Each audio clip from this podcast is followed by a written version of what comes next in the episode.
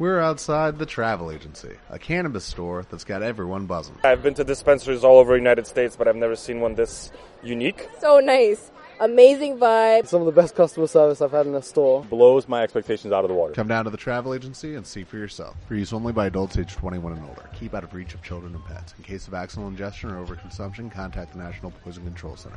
Consume responsibly.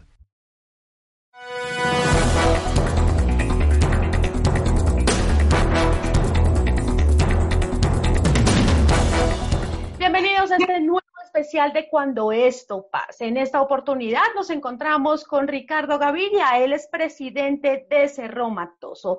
Doctor Gaviria, bienvenido y muchísimas gracias por aceptar nuestra invitación. A Dari, a ustedes gracias por el espacio y un gusto pues estar aquí compartiendo, compartiendo pues este espacio y pues para conversar un poco de nuestros resultados de, de lo que ha ocurrido del año y el año fiscal anterior que para nosotros arrancó el primero, el primero de julio del 2019 y terminó el 30 de junio de este año 2020. Perfecto, doctor Gaviria. Entonces, para iniciar, ¿se le parece? ¿Por qué no nos cuenta cómo les fue en el pasado periodo fiscal y qué esperan para este que prácticamente acaba de iniciar? Muy bien, yo creo que el, el, año fiscal que acaba de terminar, que es el año fiscal 20, pues nos agarró en marzo con el tema del, del COVID-19 y nosotros eh, teníamos planeado eh, parar eh, una de nuestras líneas, nosotros tenemos dos líneas de producción, teníamos, para, teníamos planeado parar la línea 2 para hacer una reparación mayor del horno de esta línea, porque esta es una línea que está operando desde el año 2000 y pues ya requiere una reparación mayor. Esto lo íbamos a hacer después de Semana Santa, pero a raíz del COVID pues no tomamos la decisión de no hacerlo. Y, eh, y entonces eh, esta reparación la vamos a hacer ahora en octubre. Eso, no, eso nos obligó a continuar nuestra operación y por supuesto los resultados operacionales desde el punto de vista de producción estuvieron por encima que lo que teníamos planeado. Ahora, también estuvieron por encima porque nosotros eh, tuvimos la fortuna desde, desde el principio que arrancó el COVID definir toda una política de salud pública no solo para nosotros, sino para el municipio de Montelíbano y los municipios aledaños donde nosotros operamos, con el fin de continuar nuestra operación. Nosotros consideramos que parar la operación no era, no era una opción, pues porque un negocio es sostenible en la medida que se asegure, pues, que se mantiene la integridad del negocio, se mantiene, pues, la, la seguridad de la gente, se mantiene, por supuesto, el manejo del ambiente, el manejo de las comunidades y por supuesto beneficia al Estado colombiano y a los accionistas. Y además consideramos que parar nuestra operación iba a tener un impacto tremendo en la sociedad de del Alto San Jorge, porque nosotros tenemos alrededor de 1.700 empleados y cada empleado de estos encadena 4 o 5, de manera que prácticamente la mitad de la población de Montelíbano, de una u otra manera, depende de, nuestras operaciones. Entonces nosotros al final nos sentimos muy orgullosos porque somos fuimos la única empresa que, que, está en este negocio extractivo minero industrial que no paró sus operaciones a raíz del COVID. Y puntualmente hablando de temas de producción en medio pues de esta difícil coyuntura, como todos sabemos, ¿cómo ha evolucionado? ¿Qué tan cerca van de cumplir las metas o qué tanto se alejaron? Nosotros en el año fiscal 20, que acabó en junio 30, estuvimos por encima de las metas nuestra meta era alrededor de 36 mil toneladas y terminamos produciendo 40.589 toneladas porque no hicimos la, esta reparación mayor de la línea 2.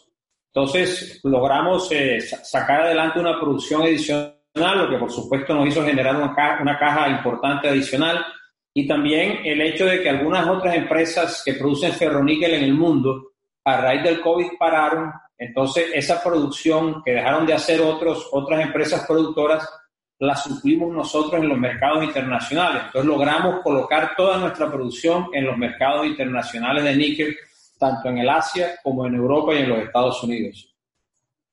¿Y qué esperan para lo que se viene en este nuevo año fiscal? Pues ya teniendo en cuenta que se han dado pues ciertas reaperturas y parece que se está flexibilizando el tema sin dejar de lado que pueden haber rebrotes y pues otros, otros aspectos negativos que afecten pues la exportación y el movimiento de ustedes como compañía?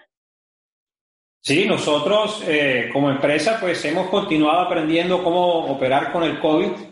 Como te mencionaba, vamos a hacer esta parada de la línea 2 a fin del mes entrante, a fin de octubre. Esta es una parada que prácticamente este, este mantenimiento, esta reparación mayor del horno 2 nos toma dos meses y después nos toma por lo menos un mes de ponerlo a, otra vez a trabajar bajo, bajo los estándares operacionales normales. Esto, no, esto nos hace que nuestra producción en este año fiscal que arrancó en julio primero esté por debajo eh, del año pasado. Vamos a estar yo creo que alrededor de unos 34 mil toneladas. Y, pues eh, este, este, esta producción también está colocada eh, prácticamente, no, no, no vemos ningún problema, ningún problema con el tema de, de colocarla en el Asia o, o, en Europa, bueno, en el Asia, porque es en el Asia donde colocamos más, del 80% de nuestro producto. Entonces, eh, eso, eso es lo que vemos. Yo creo que es un panorama positivo en el sentido de que los precios eh, no se han bajado, afortunadamente. Todo este debate de los fabricantes de baterías de carros eléctricos y, y las declaraciones de Tesla de que requiere níquel para sus baterías, pues ha ayudado, ha ayudado a soportar el, el, precio. Y también a raíz del COVID muchas empresas niqueleras pararon, entonces pues eso pues hizo que la, que la oferta de níquel, de ferroníquel estuviera por debajo de lo esperado y pues ha logrado mantener los precios en unos niveles razonablemente positivos. Y ya que usted menciona los precios del níquel como tal, nos gustaría que nos contara cuál ha sido el comportamiento de los precios en el mercado externo en medio de este contexto. Sí, los precios nuestros son en el mercado externo, toda nuestra producción se va para el extranjero. Nuestro producto, es, nuestro producto el producto que nosotros producimos es níquel eh, eh, contenido en ferroníquel. Básicamente es un producto donde el 70% es hierro y el 30% es níquel. Esto solo se usa para hacer acero inoxidable. Entonces todo se exporta. Entonces los, los precios nuestros están asociados a la, a la, a la bolsa de metales de Londres eh, y de esa manera es que nosotros pues negociamos nuestros productos en nuestros mercados internacionales. Y ya alejándonos un poquito del tema de producción como tal de la compañía acá en Colombia, teniendo en cuenta todo lo que ha pasado, ustedes como compañía, ¿qué decisiones se han visto abocados a tomar, si las han tomado respecto a empleos, respecto a recortes de costos, planes de inversión y demás? Bueno, recortes de costos siempre ha sido una, una constante en nuestro caso. Nosotros eh, éramos una, una, operación que hace unos años, hace unos 10 años, producíamos alrededor de 50 mil toneladas de níquel.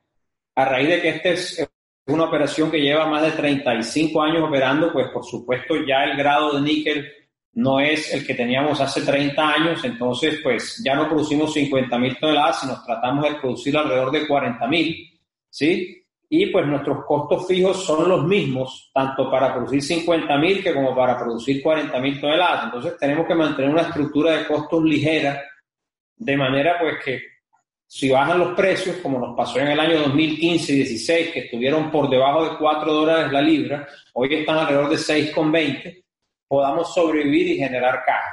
Entonces, en ese orden de ideas, son, hemos siempre hemos sido austeros, muy, muy disciplinados con la estructura de costos y además que tenemos unas inversiones importantes que hacer para mantener esta producción a 40 mil toneladas, hacer la reparación esta que te mencionaba de la línea 2 del horno, la reparación del horno. Y esto pues, esto, esto cuesta plata y nosotros pues siempre ha sido nuestra política como administración de la empresa que nosotros seamos capaces de generar la caja para hacer estas inversiones y hacer estas reparaciones mayores. Y puntualmente, bueno, ya sabemos que en esa parte siempre la reducción de costos está pues presente para optimizar otros temas, pero puntualmente en ese momento tocaron algún, en algún momento la planta de sus empleados, eh, no sé, pagos no remunerados y demás por esta situación o no se vieron afectados o no se han visto afectados. la, verdad, la verdad lo que nos tocó hacer, eh, Dari, fue suspender los contratos que teníamos para la reparación del horno, que le íbamos a empezar en abril pero lo, suspendimos de manera temporal porque pues eh, eh, teníamos que enfrentarnos al COVID y para esto venían contratistas del extranjero, algunos contratistas canadienses, algunos contratistas brasileños, porque estos son eh, tecnologías que nosotros en el país no manejamos. Entonces sí, eso lo suspendimos temporalmente, pero estos contratos ya están otra vez activos porque tenemos que ya traer a estos contratistas para, para hacer esta reparación en el, arrancando el 27 de octubre.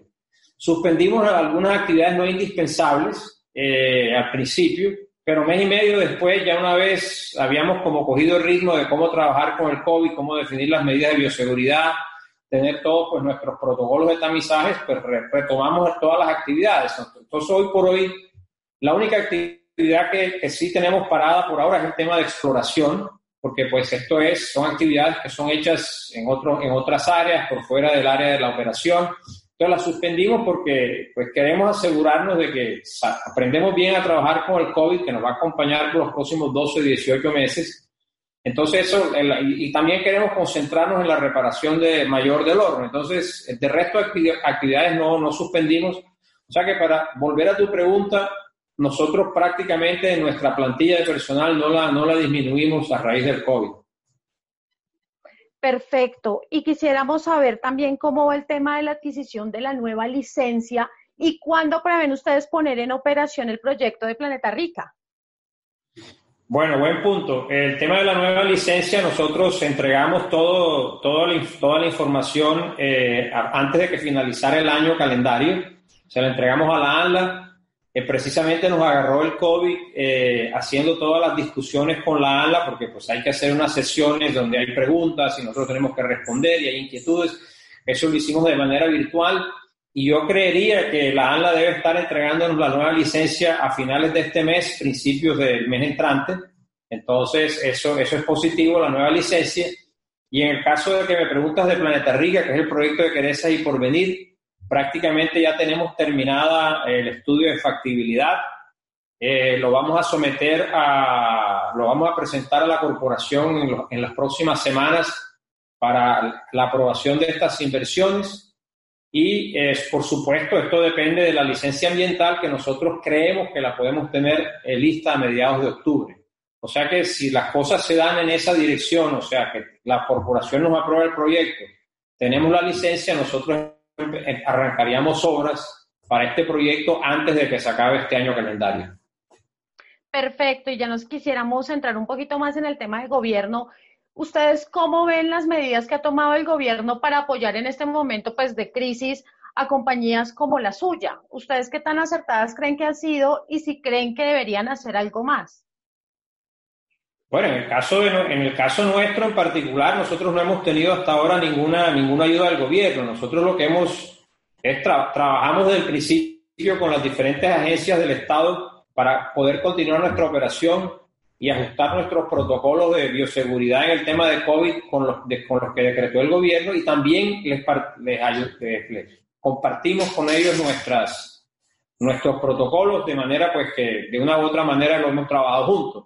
Hemos trabajado con la alcaldía de Montelíbano, con la alcaldía de Puerto Libertador, la alcaldía de, San José Duré, con la gobernación de Córdoba, pero hemos sido más nosotros los que hemos tenido la proactividad de trabajar juntos con los diferentes entes del Estado, pero sobre todo para el manejo del COVID eh, y el tema de, y el tema de la porque este, esto es más, es más un tema de salud pública que que de salud ocupacional, entonces de esa manera lo hemos visto. Entonces, si uno mira el tema, que uno dijera que el gobierno te ha dado alguna ayuda económica para operar durante el COVID, no, a nosotros como industria, particularmente en Cerro Matoso, nosotros no hemos tenido eh, ningún beneficio. Perfecto. ¿Y qué opinión tienen sobre las reformas que vienen proponiendo en cuanto a la distribución de regalías? Bueno, yo creo que yo lo veo bastante positivo. Eh, yo creo que de una u otra manera las regiones, los territorios van a tener un poco más de autonomía, van a disponer de unos fondos mayores a los que tenían. Eh, no, no, son la no es la misma cantidad de fondos que se tenían antes de, del 2011, pero creo que para, la, para los territorios y para las regiones es, es, es, es favorable, es beneficioso. Vamos a ver cómo queda el tema de las OCAT, porque esto pues también va a tener algunos cambios, eso todavía no lo tenemos claro, pero yo sí veo que vamos por el, por el, camino, por el camino adecuado. Y también he visto pues unas declaraciones importantes de miembros del gobierno con relación a proyectos mineros, de, darles apoyo. Eh, eh, hay varios proyectos de oro y cobre en diferentes partes del país, en Santander, en Antioquia, en Caldas, que podrían generar unas inversiones de más de 6 mil millones de dólares y muy pocas, yo creo que no hay muchas industrias que tienen en, en, su línea eh, esas inversiones de esa, de esa magnitud. Entonces sería positivo para el país ahora, ahora que estamos eh, en medio de esta pandemia y esperamos que en el año entrante, el año entrante estar saliendo de ella. Perfecto. Y ya para finalizar, doctor Gaviria, nos gustaría saber cómo va a ser o cómo se ven ustedes, qué va a cambiar para ustedes después de que esta crisis pase. Me refiero a cuando ya haya una vacuna, lo que han perdido, lo que se les ha retrasado, cuánto tiempo les tomaría otra vez en retomar, cómo se ven a futuro. No, yo creo que yo creo que este COVID hay que verlo, pues por supuesto nadie lo quería. Eh, hemos perdido, o sea, hemos tenemos gente cercana que desafortunadamente la hemos perdido. Eh, pero nosotros como empresa no hemos, no hemos perdido producción. Sí se, nos, sí se nos atrasaron, se nos atrasó el proyecto de la reparación del horno eh, pero lo que sí lo hemos tomado de una forma pues positiva en el sentido de que nos ha enseñado a hacer cosas de manera diferente. Yo creo que el tema de la virtualidad nos ha permitido pues trabajar de una manera mucho más eficiente, mucho más rápida. Las reuniones son más cortas, la toma de decisiones eh, es más rápida, es, hay, hay una autonomía, hay una mayor autonomía en los niveles inferiores de la organización para que las cosas se muevan. Entonces, en ese orden de ideas, yo creo que esto nos va dejando enseñanzas y sí, esperamos tener una vacuna lo más rápido posible porque la verdad es que este el, aislamiento físico, yo no lo llamo aislamiento social, porque igual por estos medios y Zoom y Teams y nos vemos, pero yo creo que el aislamiento físico, nosotros como humanos no estamos diseñados para, para estar solos. Doctor Gaviria, muchísimas gracias por acompañarnos en este nuevo especial de Cuando esto pase.